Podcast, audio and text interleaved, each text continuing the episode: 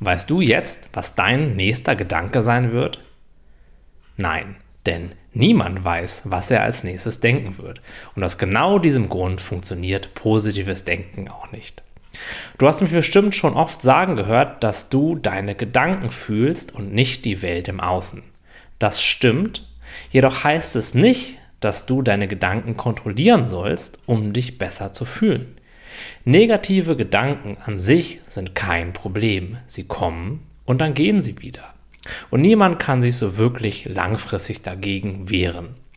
Ein negativer Gedanke ist deswegen auch gar kein Problem.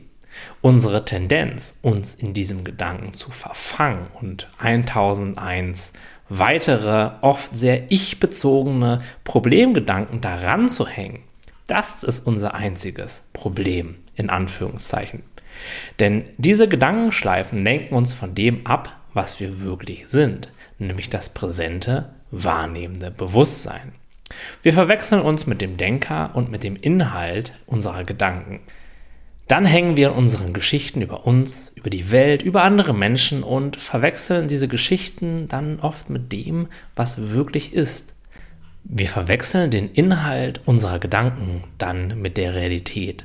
Wir befinden uns in einer hypothetischen Scheinwelt, die ausgedacht ist, die, wenn überhaupt, nur eine mögliche Betrachtungsweise dessen ist, was gerade in unserem Leben oder um uns herum oder auch in unserem Bewusstsein, das heißt in unseren Gefühlen, gerade passiert. Wenn ein Gedanke kommt, dann lass ihn kommen. Vergiss aber nicht, ihn auch wieder gehen zu lassen. Je weniger du deine Finger da reinsteckst, desto freier bist du. Denn dann erkennst du, dass diese Gedanken fundamental nichts mit dir zu tun haben.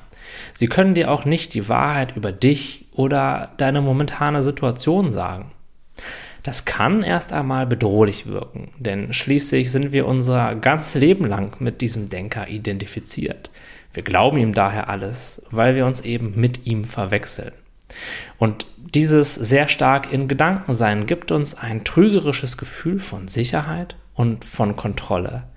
Doch die wahre Sicherheit erkennen wir erst dann wieder, wenn wir uns vom Denker lösen, wenn wir ihn bewusst beobachten und dadurch auch diesen Wunsch nach Kontrolle über das, was uns passiert, über das, was wir denken und über das, was wir fühlen, loslassen.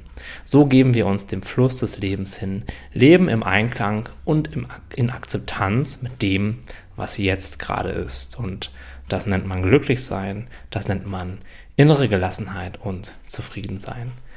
Das kann erstmal bedrohlich und gefährlich und vielleicht sogar herausfordernd wirken, aber es wird sich ganz bestimmt für dich lohnen. Wage den Sprung.